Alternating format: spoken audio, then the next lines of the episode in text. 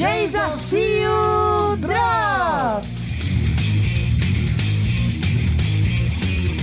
E hoje é dia de.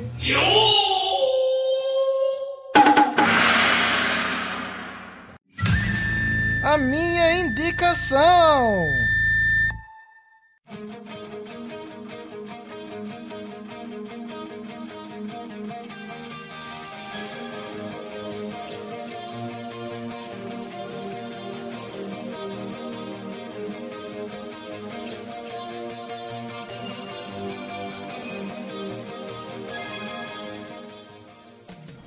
Oi pessoal, eu sou o RX e no drop de hoje vou estar falando um pouco sobre Ultraman Gaia.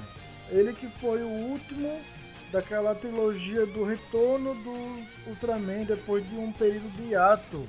Que para quem não sabe, é meio que os três estão meio que não ligados diretamente, mas formaram meio que uma trilogia, o Tiga Daini Gaia, com seu próprio universo, onde eles meio que funcionam quase que a parte de todo o universo Ultra.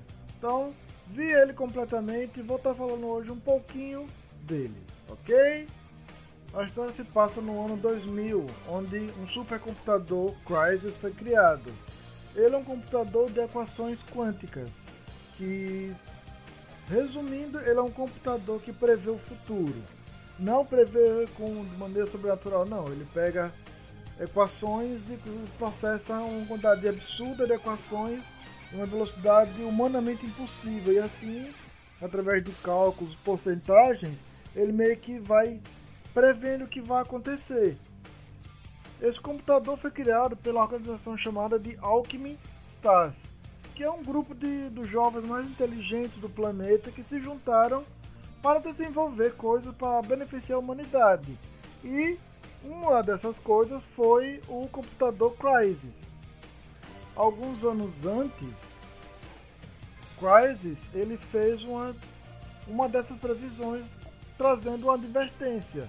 Ele previu que a Terra seria aniquilada por algo como ele titulou como entidade que traz a destruição radical.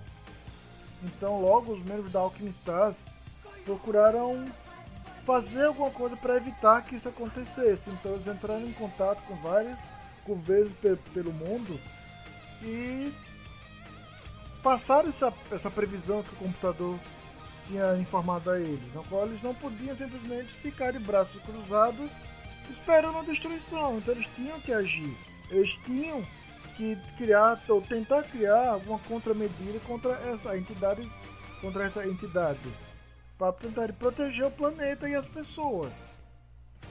Então, a Alchemy Stars começa a trabalhar em conjunto com, com esses governos, com, com, com a humanidade, para criar novas tecnologias, é, evoluir a tecnologia, principalmente a tecnologia bélica, para tentar defender a Terra. Nisso é fundada uma organização internacional de defesa que é a Guarde, só que isso é feito secretamente, de modo a evitar o pânico nas pessoas do planeta todo. A Guarde tem meio que uma divisão de elite, que é a que é a Shig, que é como se fosse a Guts no Tiga e a Super Guts no Dyna. Eles são a principal linha de defesa da Guarde, onde os melhores pilotos estão lá, as melhores equipes, e é uma organização completa. Então eles têm uma equipe pronta para resgate, uma equipe pronta para combate terrestre, uma equipe pronta para combate, combate marítimo, mas também o, o principal é o combate aéreo. Então eles têm as três equipes, que é o Team Lightning, Team Falcon e o Team Crisis. E eles, eles operam numa fortaleza flutuante, que é conhecida como base aérea. E meio que fora dessa parte militar, tem um membro da Alchemistars, um jovem chamado de Takayama Gamo, de 20 anos de idade, ele estava fazendo experimentos de imersão virtual, meio que tentando conectar com a Terra, tentando sentir e ouvir as vibrações do planeta. Ele acaba tendo um sonho com o Ultraman Gaia. Coisa ele vê o Gaia lutando, derrotando, derrotando um Kaiju e meio que tentando falar com ele, apontando para ele, como dar um recado para ele. E toda vez que ele está fazendo esse, esse, essa imersão de realidade virtual, ele tem esse sonho. Sendo que na última vez que ele tem, é, ele se sente como se tivesse recebido algo do Gaia. E mais pra frente ele percebe que de que ele realmente recebeu, ele meio que se fundiu com Gaia. Não fundir diretamente, porque a, ele quando se transforma também em Gaia, ele tem total controle sobre o Gaia. Ele, tem, ele sabe lutar, ele tem conhecimento de todos os poderes, mas a memória dele, ele fica inteiramente consciente quando ele está transformado. E ele meio que desperta esses poderes quando um alienígena chamado Cove, o Corvo no original, e ele foi enviado pela destruição radical para erradicar os humanos. E nada é spoiler porque são acontecimentos do primeiro episódio. Mais para frente, não muito distante do, no Tokusatsu, dentro de uns 3 a 4 episódios, vai aparecer outro Ultraman. Que do Ultraman Gaia tem esse diferencial que é o Ultraman Ago. Só que o Ago ele não está inteiramente a fim de proteger a Terra por um todo. Então, para não ser um spoiler muito grande, só posso falar isso. Só uma notinha, não procurem na internet, porque na maioria dos reviews que vocês acham, sinopse traz spoilers. Então, querem conhecer, querem saber um pouquinho de como se baseia, qual a história básica, a premissa do Tamen Gaia. Então, fiquem aqui, escutem essa sinopse que eu fiz, simples, mas que traz todas as informações que vocês precisam saber e sem spoilers, ok? Minha opinião sobre Ultraman Gaia. Ultraman Gaia ele vem com com peso, que é trazer e continuar o legado do Tiga, também o legado do Dyna, então ele tem, tem um peso para carregar. E ele, na minha opinião, ele fez isso muito bem. Ele traz mais uma inovação. Então, ao invés de ter a, a troca de modos, como foi com o Tiga, como foi com o Dyna, ele traz dois Ultras. Depois, mais para frente, o Gaia vai ter uma transformação. Mas o foco no momento em ter esses dois Ultras, onde até o próprio jeito de lutar de cada um é diferente. O Gaia funciona de um jeito, ele luta de um jeito. O Ago, o Ultraman Ago, funciona de outro jeito, luta de outro jeito. os ideais dele é de outro jeito. Então isso traz uma meio que um diferencial e um contraponto muito bom, tanto tanto não, principalmente no primeiro grande arco, a primeira metade do Tokusatsu, como mesmo na, na segunda metade, o segundo grande arco, vai, continua esse diferencial. Outro ponto muito positivo em Ultraman Gaia é que os membros ali da, da Shig não são só japoneses, então eles quiseram dar uma cara mais de. Não, a Shig é uma organização global. Então, tem membros, vai aparecer pessoas de outras nacionalidades. Ah, americanos, é, europeus, árabes. Isso que é legal. Na própria, no próprio time de resgate tem um membro, tem uma pessoa lá que é um afrodescendente. Agora não me penso se ele, é uma pessoa que, que fala japonês, se, se a voz dele foi dublada, não sei. Mais pra frente vai vir uma mesmo, uma, uma garota que é, dá a entender que ela é canadense. E essa me pareceu que ela fala japonês. Que o japonês dela tem uns. Não é aquele japonês original. Tem, tem, um, tem um sotaque ali de, de, que dá uma diferenciada quando ela tá falando junto com o Gama. Então, e fora outros que aparecem, australianos, americanos, é, alemães. Então isso foi muito bom, porque o Ultraman Gaia, ele deu aquele sentido mais global. Não, a Shiba é global, então tem pessoas de várias nacionalidades uma das operadoras da base aérea, a George, ela fala um monte de idiomas e não é alguém dublando, não. É ela mesma que fala. Então isso deu uma, um, uma imersão muito boa no, no Tokusatsu. Essa, vamos dizer que ampliação da Tsuburaya e não dizer, não, é uma organização global, tá, mas ah, o foco se baseia na, na, na divisão da Ásia ou na base japonesa da organização. Então foi um ponto, mais um ponto positivo. As lutas, os episódios, eles são muito bons, eles têm, eles, eles têm um desenrolar muito bom. Não é aquele tokusatsu que você senta e passa rápido. Nossa, já acabou. Ou é aquele que acontece um milhão de coisas e parece que você, quando acaba, parece que você viu um filme de uma hora e meia. Não, eles têm um ritmo bom. Tem seu próprio ritmo de, de, de decorrer os episódios.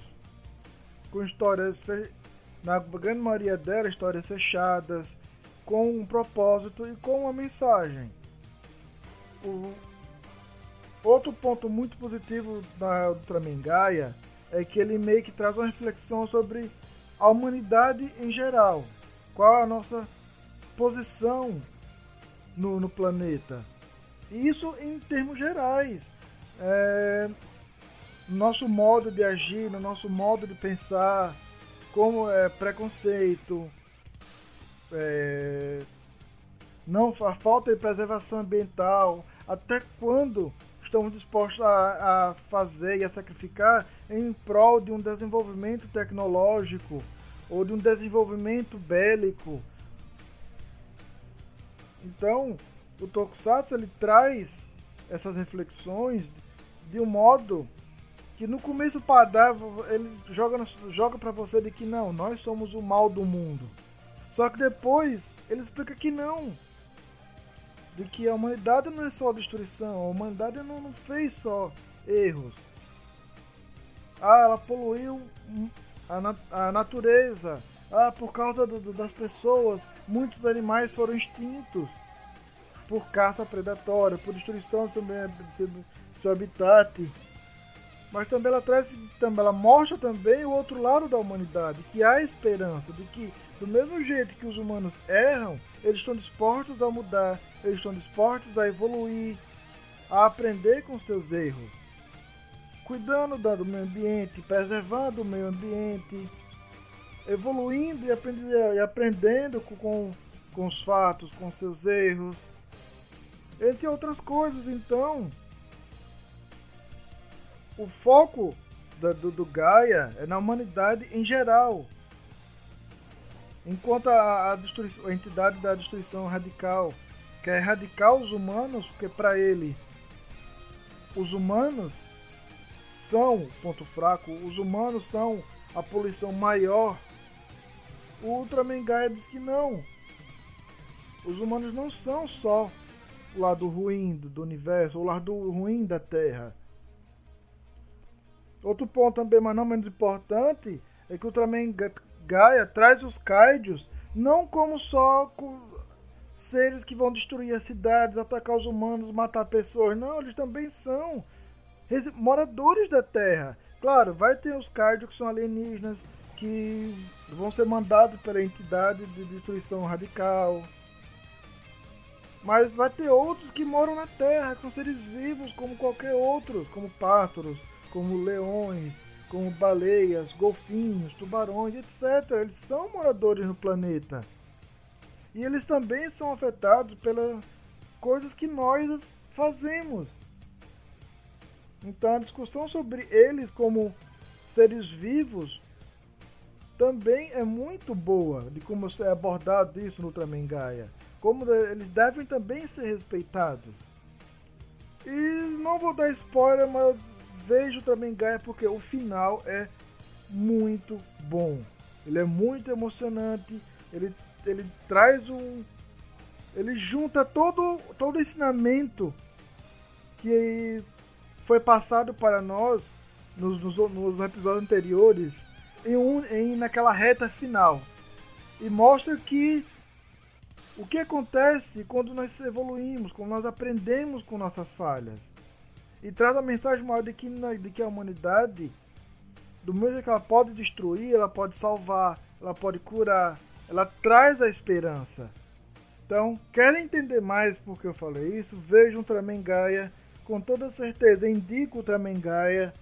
Ele, você pode ver só ele, ele não está diretamente ligado ao Dyna e tampouco ao, ao Tiga. O Dyna, ele está ligado diretamente ao Tiga, então dá pra ver, mas você vai boiar em alguma coisa, em alguns pontos, somente quando aparecerem os membros da Guts, os, alguns personagens da, do, do Tiga. Mas o Gaia não. O Gaia ele, ele, tem seu próprio universo, ele funciona a parte do Dyna e do, do Tiga. Então pode ver só ele. Como todos os Ultras, mas como ele fecha essa trilogia, talvez algumas pessoas ficam, não, mas eu vou boiar. Não, mesmo os kaijus que aparecem no Gaia são próprios do Gaia. Então dá pra ver tranquilo, sem, sem medo de levar spoiler. E dá pra achar, dá pra achar. Dá pra achar onde assistir Ultraman Gaia. Se querem saber, procurem a gente no nosso Twitter que a gente ensina vocês de onde vocês podem ver o Gaia tranquilos, de boa, ok? Então, vou ficando por aqui. Deem uma oportunidade ao Ultraman Gaia, dê uma oportunidade aos Ultra Suburaya. Mas que quer começar a assistir e a conhecer a Tsuburaya, conhecer os Ultras, vejam Gaia. Ele tem 51 episódios, vale muito a pena. Ah, eu tô começando agora, 51 episódios. É muito pra mim. Tudo bem, comece com Ultraman Ginga de 11 episódios. Mas se puder começar com o Gaia ou com o próprio Ultraman Tiga para seguir essa, essa, essa, sequência, comece. Vai, vai ser uma experiência única e vai ser muito enriquecedora. Então, vou ficando por aqui, mas antes fiquem com o nosso teaser do nosso próximo programa que está muito divertido, mais, um, mais uma batalha épica, lendária. Talvez nível de Suburaya. Talvez. Então, fique com o teaser!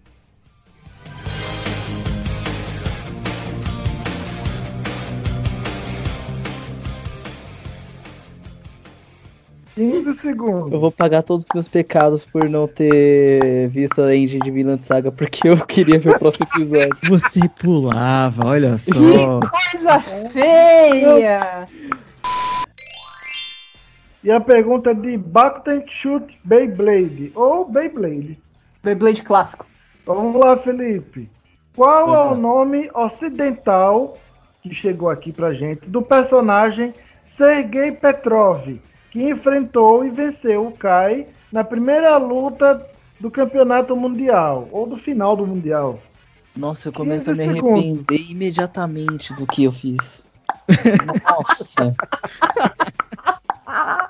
Nossa. ok. Meu Deus do céu, o que que tá acontecendo aqui? Ótimo. O anime é Kazegatsu Suyoko Fuiteiru. Ou Run with the Wind. É isso, Nathan. Vai, Felipe. Uma hora cai Ganda pra você, outra hora cai essa maravilha do anime de esporte pra mim. Vai. Vamos lá. Não, essa é, de fato não sei. Errou o anime por pouco, é Fullmetal Alchemist é. Brotherhood. É, é, não, putz, é verdade, é que eu falei, eu não falei Brotherhood, não. Então, tem que falar, porque tem a diferença entre os dois animes. Sei, Ai. tá certo, tá certo. Eu piro nessa música, nesse anime, tudo Ai, desse anime. Ai, meu Deus. Nossa, mano. Não fala isso, vou ficar pressionado pra acertar. Você pisa porque você não gosta ou. Eu gosto muito dessa música, desse anime, de tudo que tem nesse anime. Nate, sem pressão. Imagina, vamos lá. Sabe o que eu fazia? Eu pedia pro meu pai baixar um episódio e eu botava para assistir no meu flip phone. Meu Deus! Sério, era 10 da noite, eu tinha o meu Moto Razor é, preto e laranja. E aí tinha, o tinha os episódios da luta do, do Ichigo quando ele lança Bankai com o Byakuya. E eu falava, nossa, esses são os melhores episódios que eu já vi na minha vida.